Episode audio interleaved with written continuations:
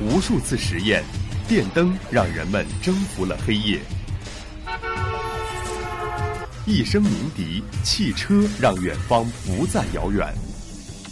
轻击鼠标，世界就在我们的眼前。魅力科技让生活更加有趣。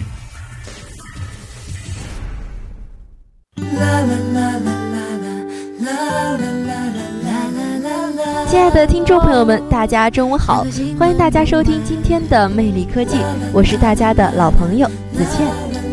过去的一年里呢，以低碳环保、绿色出行为理念的租赁共享单车行业引人瞩目，也取得了飞速的发展。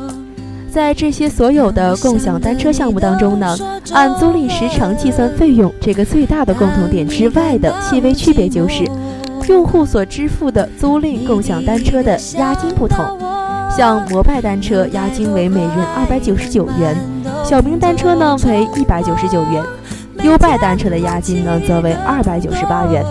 尽管有一个少则几十，多则几百的押金门槛，但是单车租赁用户呢是趋之若鹜。在所有的共享单车行业中呢，有这样一股免押金的清流，并且这股清流呢是同阿里巴巴关联公司蚂蚁金服合作的永安行。近日，据多家科技媒体消息称，共享单车平台永安行宣布完成 A 轮融资，投资者呢包括蚂蚁金服、IDG 资本、深创投等多家投资机构。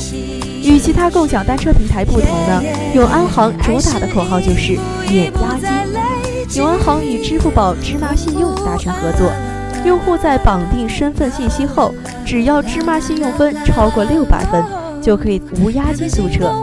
永安行的这一做法呢，切中了共享单车押金高、管理混乱等痛点。除此之外啊。永安行可以依托支付宝数亿的用户中高于六百芝麻分的这部分人群，成为潜在客户群。支付宝芝麻信用生活行业总监表示，六百分呢是一个相对较低的门槛。换句话说啊，支付宝里潜在的永安行用户就有很多了。有太多快乐。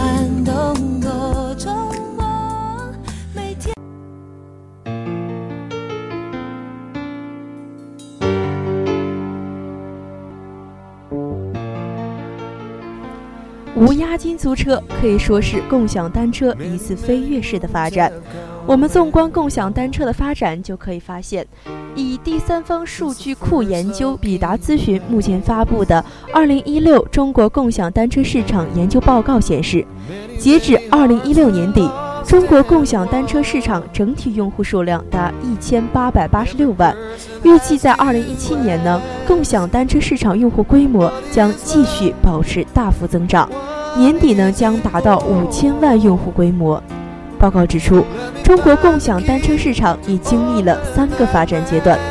二零零七年到二零一零年为第一阶段，由国外兴起的公共单车模式开始引进国内，由政府主导，分城市管理，多为有助单车。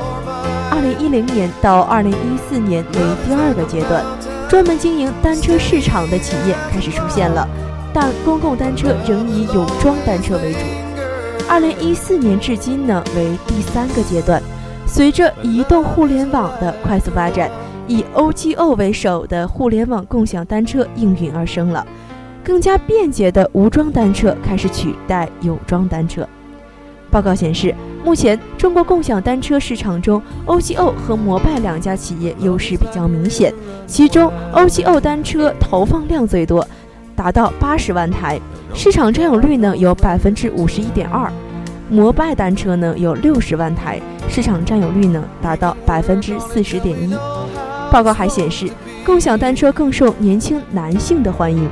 中国共享单车用户中呢，男性占比例为百分之五十四点二，而女性呢占其中的比例只有四十五点八了。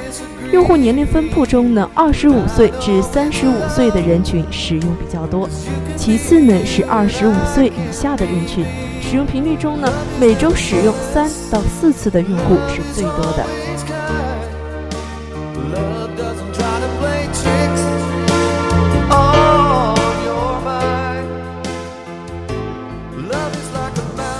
好了，以上就是今天魅力科技的全部内容。